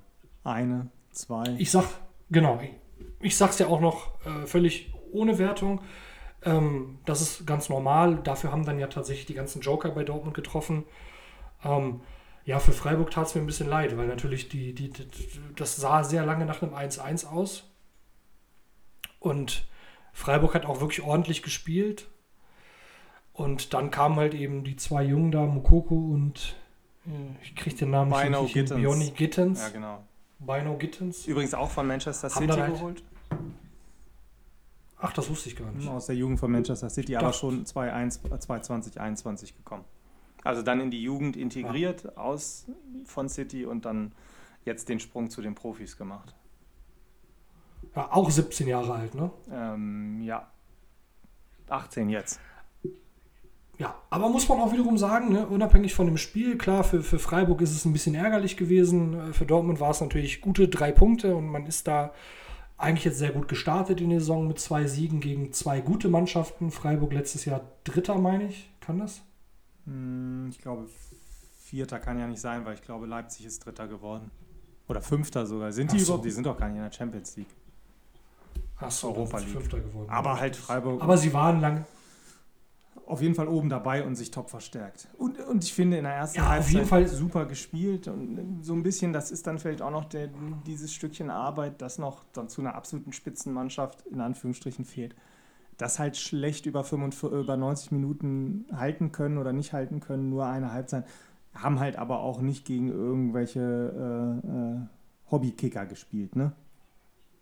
Ja, und man muss mal positiv sagen, und das sage ich jetzt mal in Richtung Dortmund, ne, wo ich auch nicht immer unkritisch war, Edin Terzic, das scheint echt ein gutes Mannschafts-, ein guter Mannschaftsspirit zu sein, weil es äh, heißt ja auch schon was, wenn du sagst, du musst ja schon großes Vertrauen als Trainer auch haben, wenn du bei einem 1-1 zwei 17-Jährige ins Rennen schickst. Mhm. Ja? Wo man ja weiß, so egal wie talentiert die sind, gerade wenn je höher der Druck ist, desto mehr kriegen sie auch ihren Tatterich dann manchmal. Ähm, das zeugt schon von einem guten Mannschaftsgeist und auch von gutem Vertrauen des Trainers gegenüber den Spielern. Ne? Dass du einfach sagst, okay, wir sind jetzt zwar noch nicht auf der Siegerstraße, also bei 4-0 kann jeder einen 17-Jährigen bringen. Ne? Hm. Aber bei einem Spiel, das so auf der Kante steht oder auf der Kippe steht, dann äh, zwei Youngster da reinschicken, das zeugt schon von Selbstvertrauen auch. Ja, und Vertrauen in die Spieler natürlich. Äh, obwohl ich halt auch sagen würde, der der Punkt, wo das Spiel gekippt ist, war ja das 1-1 und das war bei aller Liebe, war offensichtlich ein absoluter Torwartfehler. Das war eigentlich ein, ein völlig ähm, harmloser Ball von, von Gittens, den, den halt äh, Flecken irgendwie zwischen die Flutschefinger gerutscht ist und sich dann selber ins Tor gehauen hat, so ein bisschen. Also das darf niemals ein Tor werden, passiert halt. Aber das hat der Dortmunder Mannschaft dann, dann richtig Auftrieb gegeben und bleibt natürlich dabei. Gerade Gittens hat das Spiel mit 18 dann an sich gezogen, hat viele Aktionen gebracht, hat das, ich glaube 2-1 war es dann oder 3-1 ja auch wieder mit vorbereitet mit, ähm, mit Brand zusammen. Also ja, ich bin bei Dortmund halt auf jeden Fall wie immer gespannt. Bei Dortmund läuft immer, wenn es läuft, ist immer alles toll. Und dann ist immer, immer Hurra und Euphorie und ähm, Das kommt vielleicht nicht immer aus Dortmund, aber dann schreit die, die Medienlandschaft auch schon, ja, ja, jetzt haben wir einen Herausforderer für Bayern. Interessant wird es ja bei Dortmund, was passiert, wenn man zwei, drei Spiele verliert. Wo sind dann, ein altes Thema, die, die Führungsspieler? Ja. Ja, absolut. Und wie gesagt, für mich wird auch echt erstmal diese nächsten Wochen werden interessant. Wie fügt Modest sich ein? Ja. Wie du schon sagst, hätte, hätte jetzt vielleicht Gikiewicz bei Freiburg im Tor gestanden, wäre das Spiel anders ausgegangen, meiner Meinung nach. Das, das, das kann auch sein, jetzt in seiner gestrigen Form. Das war ein Torwartfehler und dann die Dynamik etc. Ähm, nichtsdestotrotz interessant, wird Modest sich ein, binden können. Wie wird dann auch der Wechsel organisiert von Modest zu Aller, der ja irgendwie Ende des Jahres hoffentlich wiederkommt? Ja. Ähm, was passiert mit so Leuten wie jetzt, muss auch sagen, du sagst gerade Julian Brandt, aber der ist gestern auch erst als vierter Einwechselspieler gekommen, irgendwie 80. Minute oder sowas. Also die Jungen kamen vor ihm. Emre Can hat gar nicht gespielt. Sali Özkan, den man von Köln verpflichtet hat, mit sehr viel ähm, Lorbeeren und sehr viel Lobgesang hat auch noch gar nicht gespielt. Also ja, gut, das sind eher so interessante Sachen. Hm, das, ja, aber ich, also gerade bei diesem Transfer muss ich sagen, den verstehe ich bis heute nicht so richtig. Das, also der geht auf jeden Fall nur auf Kadertiefe. Da hat jetzt, glaube ich, keiner ernsthaft erwartet, dass er Stammspieler wird. Ja, und es wird auch echt interessant, wenn jetzt dann Niklas Süle wieder fit ist. So, also ich meine, das ist natürlich schon auch so eine Dynamik. Dann stehen Schlotterbeck und Süle in der Startelf und Chan und Hummels sitzen auf der Bank. Hm. Also ist auch noch nicht so ganz vorstellbar und hm. muss man mal gucken. Also bei Dortmund gibt es viele Fragezeichen. Ich, ich, war ja auch sehr kritisch letzte Woche tatsächlich mit Dortmund, muss aber auch sagen, dass mir das schon gefallen hat, wie Terzic coacht, hm. ehrlicherweise. Hm. Also gerade dieses Mutige, dieses in, in, in, in der drohenden Niederlage oder im drohenden Unentschieden wirklich unpopuläre Entscheidungen zu treffen. Hm. Hättest du erst als erstes Brand gebracht, wäre das wahrscheinlich die sicherere Variante gewesen oder zumindest die kalkulierbarere. Hm. Also das sind schon, das ist schon, also vom, vom, Coaching hat mir das gefallen. Und man muss also vermeintlich, vermeintlich kommt jetzt, kommen jetzt äh, einfachere Gegner. Man spielt jetzt gegen Bremen, dann gegen Hertha, dann gegen Hoffenheim wie gesagt, wir haben die Bremer gerade gelobt, aber irgendwann kommt die erste Niederlage und Dortmund ist sicherlich bei allen positiven Worten nochmal ein anderes Kaliber. Ähm, man kann da auch neun Punkte holen aus diesen drei Spielen. Ja. Muss nicht, muss ja. nicht, das will ich ganz klar sagen, aber man hat jetzt erstmal vom Papier rein her, glaube ich, die schwersten Gegner hinter sich gebracht. Ja. Und jetzt ist es natürlich auch umgekehrt, auch wenn es nur für einen Tag ist, aber jetzt muss Bayern natürlich sich erstmal an Dortmund orientieren. Jetzt muss Bayern erstmal auf sechs Punkte aufschließen. Ne? Also das heißt, die, die Psychologie ist umgekehrt. Jetzt ist Dortmund gerade Tabellenführer. Bayern spielt natürlich erst heute, aber die gucken natürlich jetzt auch, stolperst du jetzt in Wolfsburg und es geht 1-1 aus oder so, dann ist ja schon ein bisschen das Ego angekratzt, auch der Münchner. Ne? Also das heißt, noch ist man da sehr beieinander. Ähm, ja, das wird auf jeden Fall interessant. Ich bin wirklich gespannt bei Dortmund, wie sich das weiterentwickelt. Das ähm, das birgt viel Potenzial, auch um drüber zu quatschen. So. Also auch für uns gerade ist, glaube ich, Dortmund dieses Jahr eine sehr interessante Mannschaft, die wahrscheinlich sehr viel Raum im Podcast bekommen könnte. Das könnte sein. Also, obwohl ich das bei Bayern ähm, mag, sicherlich sein, dass es so ein bisschen mitspielt, aber ich glaube, da wird auch keiner nervös in München, selbst wenn man heute nicht gegen Wolfsburg gewinnen sollte, weil immer noch erst der zweite Spieltag und man hat noch mindestens zwei Spiele gegen Dortmund. Da bleibe ich der ja. Meinung, da wird man dann auch ganz klar sehen, wer Meister wird. Aber ich meine, wenn man sich ganz ehrlich anguckt, zum Beispiel gestern, ich habe letzte Woche ja so ein bisschen ähm, auch die Frage aufgeworfen, dass ich diesen Enrico Maaßen-Transfer nicht ganz verstanden habe, warum man halt so, anstatt jetzt irgendwie auf, warum man so viel im Moment so Trainer aus der dritten Liga holt, anstatt erstmal zu gucken, wen gibt es da noch in der ersten mit Erstliga-Erfahrung oder so. Also warum man so einen Trainer, der ganz gut war in der dritten Liga, sofort in die erste zieht aber ich muss sagen, das gestern war auch einfach richtig gut gecoacht. Die hat einfach komplett Augsburg auf Defensive geschaltet. Die standen wirklich sehr kompakt. Der Torwart hat den Rest organisiert so. Und ich glaube, das wäre zum Beispiel auch ein Mittel für Wolfsburg heute. Das könnte Nico Kovac sich auch mal abgucken. Ich glaube, heute vielleicht gegen Bayern weniger offensiv versuchen. Das ist natürlich bei Wolfsburg ein Problem, weil sie eine sehr starke Offensive haben. Und die Offensive wahrscheinlich auch viel stärker ist als deren Defensive. Aber ich glaube, man kann heute auf Unentschieden spielen. Also ich glaube, auf Sieg sollte man nicht versuchen. Da ist eben die Frage, wie Kovac das sieht. Ja, obwohl ich das immer schwierig finde. weil wenn du Bayern zu lange oder zu viel den Ball überlässt, dann spielen die sich auch in so einen Rausch und dann glaube ich, ist es nur eine Frage der Zeit, dass du hinten einen kassierst. Also das ist sicherlich Ja, das immer so ein. Drahtseilakt. Aber 90 Minuten darauf zu hoffen, dass du irgendwie, dass da nicht mal einer reinrutscht, ja, das, das kann ich mir nicht vorstellen. Insofern würde ich immer eher, ähm, natürlich in einem gewissen Maße, aber ich würde immer eher einen mutigeren Ansatz nehmen und versuchen halt auch die Bayern früh zu stören, die gar nicht in den Spielaufbau kommen zu lassen, weil wie gesagt, lass den erstmal fünf Minuten den Ball und dann kommst du wahrscheinlich eh nicht mehr an den Ball. Insofern, ich, ich bin gespannt. Kann alles passieren. Ich halte die, wie gesagt, das haben wir letzte Woche auch gesagt. Da haben wir, schade, dass das jetzt dann verloren gegangen ist, aber kann man nochmal zusammenfassen. Da hat äh, Salihamidzic auch viel Lob von uns bekommen. Das war eine bärenstarke ähm, Transferphase meiner Meinung nach von Bayern München. Auch was die Breite des Kaders angeht. Und ja, deswegen denke ich, geht der Titel dieses Jahr natürlich auch wieder nur über Bayern München und alles andere ist, solange mir auch nicht wirklich das Gegenteil bewiesen wurde, nur so eine Pseudospannung, die versucht wird von den Medien aufzurufen. Absolut. Und wir haben ja letzte Woche auch gesagt, es ist natürlich jetzt auch für Bayern der Kader, lässt auch eigentlich nicht mehr zu, dass man äh, im Viertelfinale gegen Villarreal rausfliegt in der Champions League. Ne? Sondern das ist eigentlich ein Kader, mit dem stellst du zumindest, wenn er jetzt so zusammenbleibt, wie er jetzt ist, weil im Moment ist es tatsächlich so, dass Coman noch nicht mal spielt. Sané sitzt auf der Bank. Also diese, das ist einfach eine unglaublich hohe Qualität, Hm. trotz des Lewandowski-Abgangs. Äh, nicht nur durch Manet, auch durch die Weiterentwicklung von Musiala, auch durch das Halten von Gnabry, auch durch das äh, Halten von Coman. Wie gesagt, Sané ist ja auch noch da. Äh, man hat auch immer noch Thomas Müller, den vergisst man ganz gerne mal. Und diese ganzen Tells und Gravenbräuchs und wie die alle heißen, äh, Masauris, die da irgendwie, sage ich mal, schon die nächste Generation machen, plus die Licht und so weiter und so fort.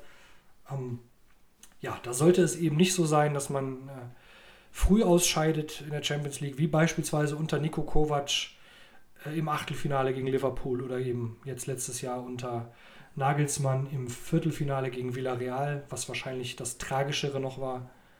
Ähm, sondern da wäre eigentlich eine Finalteilnahme fast oder eine Halbfinalteilnahme eigentlich fast verbindlich sozusagen. Ja, du kannst natürlich Pech haben, je nachdem, dass du irgendwie City oder sowas ziehst, relativ früh, dann mm, würde ich das nochmal ein bisschen relativieren. Du bist trotzdem nicht haushoch äh, unterlegen, aber ich gebe dir grundsätzlich schon recht und das haben wir letzte, letzte Folge ja auch. Wir haben wirklich viel besprochen, ähm, deswegen reißen wir das jetzt immer nur mal so an, aber die Ausreden, sage ich mal, oder die Schonfrist für Nagelsmann ist damit auch vorbei. Also dieses Jahr wieder Ja. nur in Anführungsstrichen die Meisterschaft äh, dann glaube ich, wird es auch eng für ihn. Zwei Titel, Ja. also DFB-Pokal und Meisterschaft plus halt, so wie du sagst, eigentlich Champions League Halbfinale. Alles andere darunter ist, glaube ich, inakzeptabel. Ja, und es ist für mich auch ganz klar, es zielt natürlich auch sehr auf sein Charisma von Julian Nagelsmann. Aber ich habe neulich gelesen, dass er tatsächlich auch verglichen mit Nico Kovac die schlechtere Bilanz hatte. Er hatte eine schlechtere Punktausbeute in der Bundesliga und Kovac hat immerhin das Double gewonnen. Nagelsmann nur, nur in Anführungszeichen die Meisterschaft. Also, und mit Kovac war man ja schon so unzufrieden. Hm. Das heißt, das Jahr wird entscheiden, w- ob Bayern München sich nochmal einen neuen Trainer sucht oder ob man wirklich sagt, wir machen jetzt eine Dekade, also was ja im Moment heißt drei bis vier Jahre mit dem Trainer. Ne? Ja. Also, wird Also so eine richtige Trainerdekade wie äh, Sir Alex Ferguson oder Thomas Schaaf bei Bremen oder äh, Volker Finke oder sonst was, das gibt es ja fast gar nicht mehr, ne? muss man ehrlicherweise sagen. Es gibt es noch in der zweiten Bundesliga bei Heidenheim mit Frank Schmidt, der ist jetzt, glaube ich, fast 15 Jahre da. Christ, ja, Christian Streich. Aber dann wird's. Und Christian Streich ist so derjenige, der vielleicht diese zehn Jahre knackt. Ne? Ich glaube, der ist seit wann ist er da? Zwei, ist ja nicht so den zwölf? 11. oder so. Okay, dann ist vielleicht, dann nehmen wir, nehmen wir es zurück, dann sagen wir, es gibt Streich in der Bundesliga und Schmidt in der zweiten Liga, aber dann wird es halt eben auch, dann sind wahrscheinlich der nächste Trainer ist dann drei Jahre im Amt oder so. Ja, und ich wollte, ich gucke es gerade nach, weil vielleicht nicht ganz zehn Jahre, aber du hast, also immerhin, und das ist ja für Pep Guardiola schon wirklich auch lange, er ist jetzt im sechsten Jahr bei äh, Manchester City. Das ist dann ja auch schon eine lange Zeit für heutige Ja. Verhältnisse und gerade bei so einem Verein mit solchen Ambitionen. Und er muss auch irgendwann mal liefern international. Ne? Das ist immer schön, aber ich bin immer erstaunt darüber, weil Man City eigentlich irgendwann auch mal die scheiß Champions League gewinnen muss, theoretisch. Mit dem, was da investiert wird auch. Ja. Also klar, ist auch immer viel Pech dabei und dann irgendwie auch mal im Finale und so weiter, aber ähm, ja, es ist, also ich weiß nicht, ob der irgendwann dann aufhört und die zehn Jahre und nichts gewonnen auf internationaler Ebene, dann, dann war es ja unterm Strich bei dem, was sie investiert haben, auch an Geld, auch nicht so erfolgreich. Das stimmt. Ich meine, es kann auch alles mal mit Glück passieren oder ein bisschen mehr Glück. Ich glaube trotzdem, du findest keinen besseren Trainer. Du wirst keinen besseren Trainer finden. Deswegen, glaube ich, ist er halt auch noch Trainer, weil du bist ja wirklich ein Vollpfosten, wenn du einen Pep Guardiola äh, entlässt. Ja, das stimmt. Also wen willst du denn holen, wer best besser ist? Jetzt kommen mir nicht mit Jürgen Klopp. Ähm, ja, das weil passt besser, auch nicht zu der Mannschaft dann. Ja, und selbst, was heißt besser? Also besser finde ich ihn jetzt nicht. Hm, Ja, ich, ich, ich glaube, wenn es um Taktik geht, dann sind Thomas Tuchel und äh, Pep Guardiola gerade die beiden besten Trainer der Welt. Das muss man schon sagen. Und du kannst Ähm, von mir aus auch sagen, Klopp ist genauso gut, aber er ist ja nicht besser. Er bringt Nee, und vor allen Dingen hat er, glaube ich, auch andere Stärken. Klopp ist, setzt nicht so viel auf die Taktik und auf Quadrate bilden und auf äh, wirklich, dass jeder Spieler hat äh, gewisse Radien, in denen man den Ball führen darf und so weiter. Bei Klopp geht es halt wirklich auch viel um die Emotionalität und um dieses Gegenpressing und um eben äh, den, den Hurra-Fußball auch. Ne? Also es ist, ist wirklich, es ist nicht, Klopps beste Stärke ist eben nicht der Ballbesitz, sage ich mal. Und das ist halt eben Guardiolas große Stärke und das ist eben die, die große Stärke auch von Thomas Tuchel. Was machen wir, wenn wir den Ball haben und äh, wer darf sich wie viele Zentimeter nach rechts oder links bewegen und wo werden Räume geöffnet und geschlossen, wenn die Spieler dahin gehen und so weiter. Ne? Ja, ich, ich glaube einfach, also ich will ihm gar nicht die taktische, taktische Können absprechen. Natürlich kommt es viel immer über den Kampf oder über die Leidenschaft bei Klopp. Ich glaube einfach nur nicht, ohne dass ich damit sagen will, dass er schlechter ist, aber er ist nicht besser. Und wo wäre Ja. da jetzt der, der Step nach vorne, wenn du jetzt, was völlig unrealistisch ist, du holst dir einen, du entlässt einen Guardiola und holst einen Klopp. Oder du entlässt einen Guardiola und holst dir einen Tuchel. Wo ist da der Step nach vorne? Den gibt es ja nicht.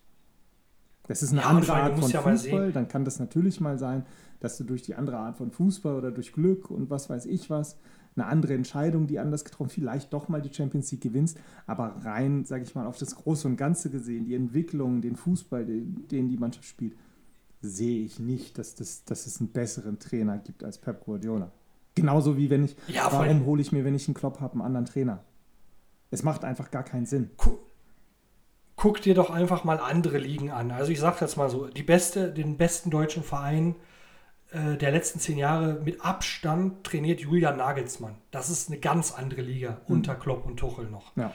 Allein erfahrungstechnisch, alterstechnisch. In Paris, die beste Mannschaft der letzten zehn Jahre in Frankreich, trainiert jetzt ein Galtier. Hm. Das ist ein ganz anderes Level. Äh, in Spanien äh, auch ein Xavi, bei allem, was da wirklich vielleicht noch kommt oder so, ist auch jetzt noch eine ganz andere Liga, auch kaum Erfahrung und so weiter. Ähm, und ja, es gibt irgendwo noch einen Sidan, den man vielleicht so ein bisschen da einreihen könnte. Und es gibt Ancelotti, auch noch einen Ancelotti. Obwohl man sagen muss, Angelotti Und es gibt- war nicht so erfolgreich bei Everton.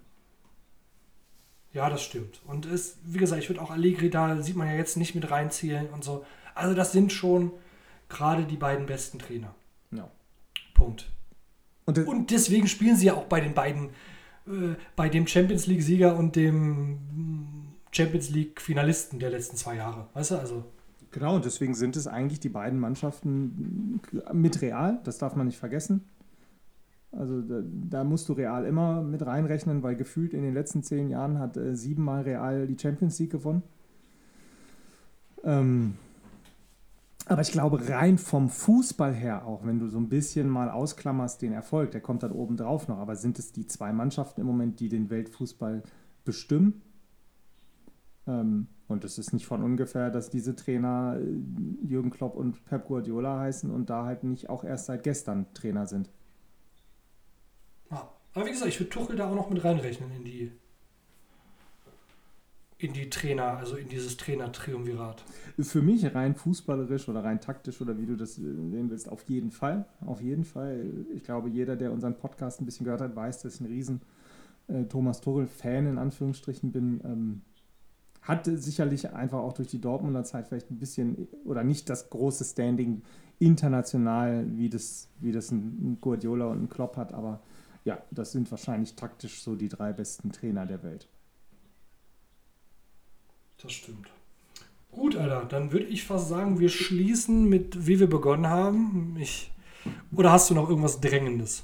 Nee, die Frage, also wir müssen jetzt nicht über Manchester United reden. Können wir, müssen wir nicht. So viel gibt es ja auch nicht zu reden. Äh, ist halt katastrophal. Äh, ich würde lass es uns nächste Woche nochmal machen, weil ich glaube wirklich, dass, wenn wir über dieses 0-4 von gestern reden, ähm, gib noch eine Woche. Nee, weil, wie gesagt, ja, das, aber nächste das, Woche ist gegen Liverpool, da willst du gar nicht drüber reden, glaube ich. Okay, das ist natürlich auch äh, wie so ein Derby, ne? Ja, und da, also wenn du schon 0-4 gegen Brentford verlierst, bei aller Liebe und halt vor allem auch diese Art und Weise, die Fehler, wie du Tore kassierst. Also, da muss ich wirklich sagen, lasst euch irgendwas einfallen. Ähm, tretet erst gar nicht an am besten, verliert einfach am grünen Tisch 0-3, weil das ist wahrscheinlich positiver, als wirklich anzutreten.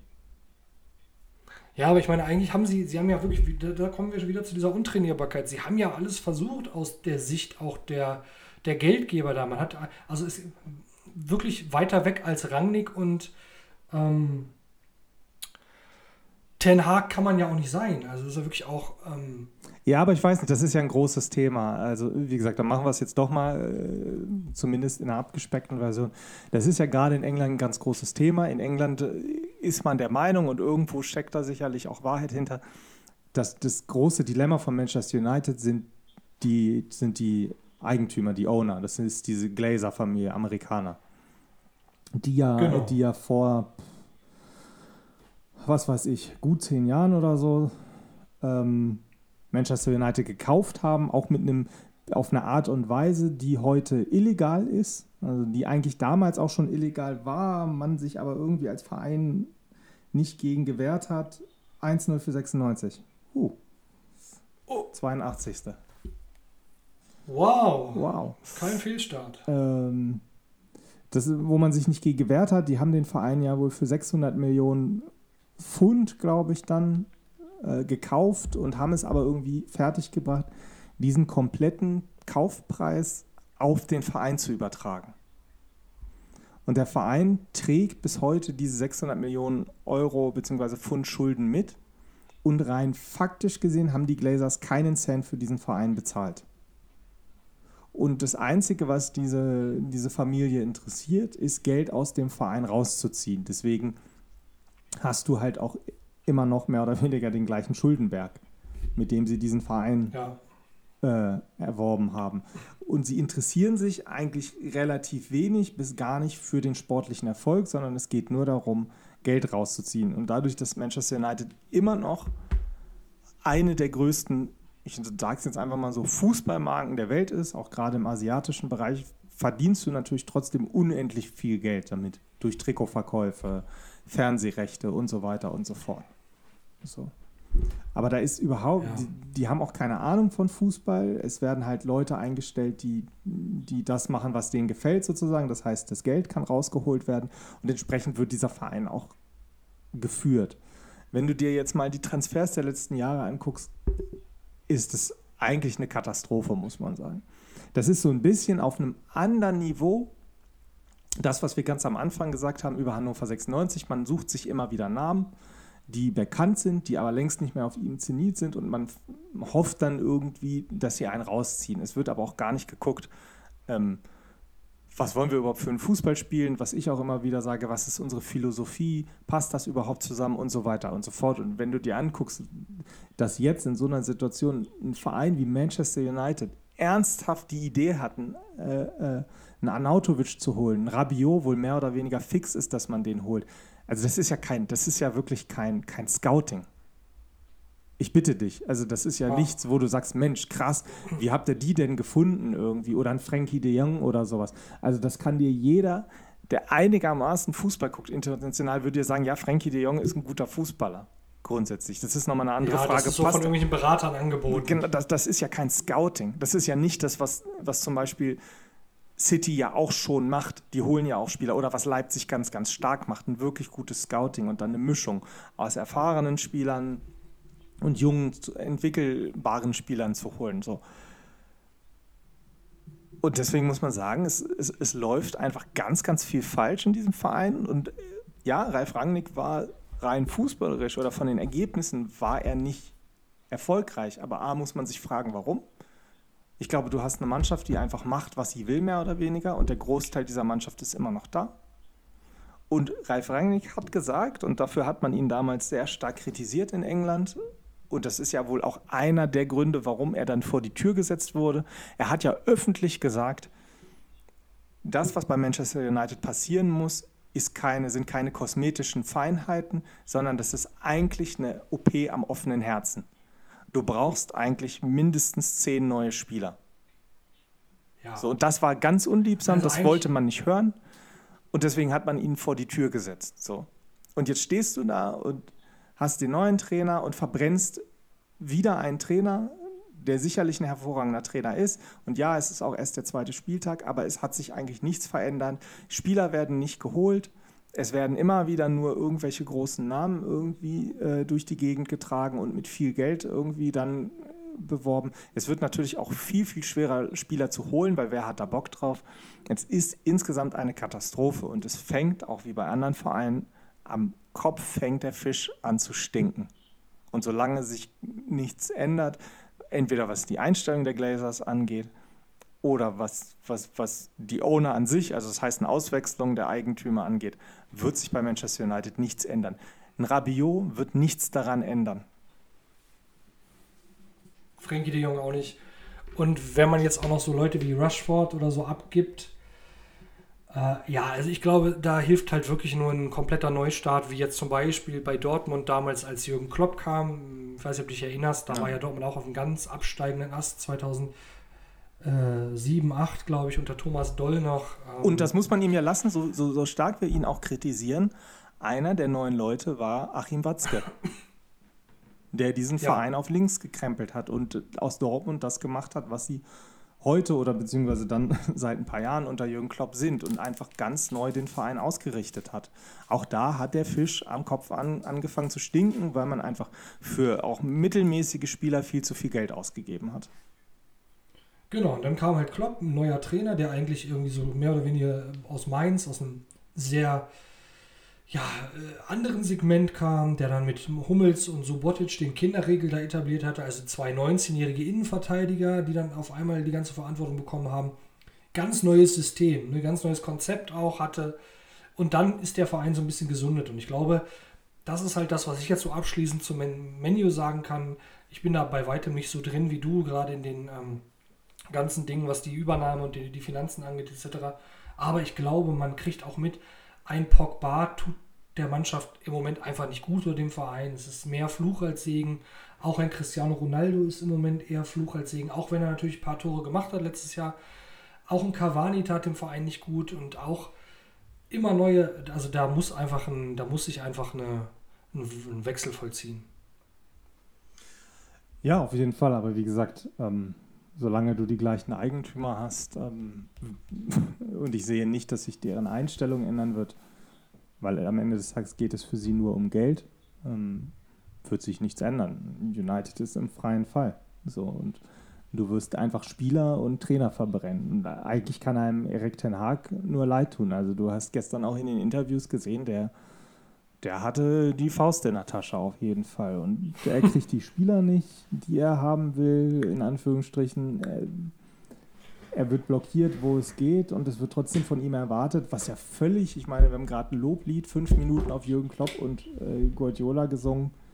Es ist ja völlig außerhalb der Realität, dass nur weil Erik Ten Haag jetzt diese Mannschaft übernimmt, man sofort die Lücke zu diesen beiden Clubs aufschließt. Äh, also Deswegen, es ist wirklich, äh, es ist ein Trauerspiel und da wird sich nicht viel verändern. Aber schauen wir mal, wen man jetzt noch panisch irgendwie verpflichten wird und sich dann wundert, dass. Ist ja noch passiert. ein bisschen bis Deadline Day. Ja, wie gesagt, da wird toll, dass ein Rabiot kommt. Der wird überhaupt nichts bringen und der hat bei Juve jetzt auch nicht den riesen Impact gehabt. Eher im Gegenteil, das ist wieder eher so ein Pogba-Typ, der auch viel Unruhe reinbringt, viel seine eigene Agenda verfolgt ähm, und sicherlich nicht unbedingt für den Fußball steht, den wir zumindest bei Ajax jetzt gesehen haben. Das stimmt. Naja, Na gut. mit diesem Wort zum Was haben wir, Sonntag 75 im, Minuten? Das, äh, im, im, äh, im wahrsten Sinne des Wortes, ähm, denke ich mal, schließen wir diese Folge jetzt und hoffen, dass 96 mal wieder, nicht mal wieder ein Treffer kassiert in der 95. Minute. Genau. Und hoffen, dass die Spur erhalten bleibt. Und das hoffen wir, das hoffen wir am meisten. Okidoki. Dann würde ich sagen, nächste Woche sehen wir uns, hören wir uns und ja, hören wir uns wieder. Genau. Bis dahin schöne Woche. Äh, Fußball wird es auf jeden Fall geben, zumindest am Wochenende. Ich glaube, Champions League Pokal ist noch ein bisschen hin. Genau. Alle Klärchen. Bis dann. Ciao, ciao. Ciao.